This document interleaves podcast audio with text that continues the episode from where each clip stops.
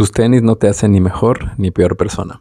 Muchas personas creen que por tener miles de tenis, los de supermoda, los más costosos, van a ser superiores o alabados por los demás. Hoy en día, todos sabemos que eso es estúpido. No puedo creer que todavía existen personas con esa premisa. Hasta los supermillonarios inteligentes de quienes sí dependen los países como Arturo Elías Ayub dicen que para qué quieren un Rolex si un Casio igual te da la hora. Sin ofender a Shakira, claro. Soy gran fan de Moscas en la casa. Quienes quieren aparentar esa opulencia o estatus tonto son en su mayoría quienes quieren llenar un costal sin fondo de ego. Requieren del aplauso y votos de los demás.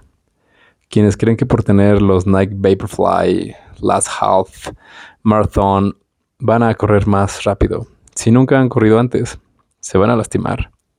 Esos tenis requieren buena estructura muscular, flexibilidad, preparación de cartílagos y tendones, como los de Kipchoge, para realmente aprovechar esa tecnología en su máxima extensión y sin lesiones. Aún así, el keniano se muestra súper humilde y buena vibra. No creo que se sienta superior por usar esos tenis.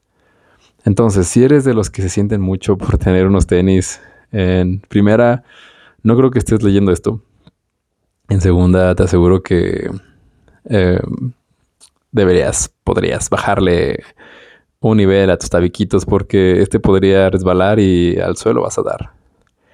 Y tus tenis son muy básicos y no te alcanza para mejores, ni modo, es temporal, no te sientas menos por eso. Todos pasamos por momentos duros, tranquilo, ten paciencia, sé inteligente y agradece por lo que tienes.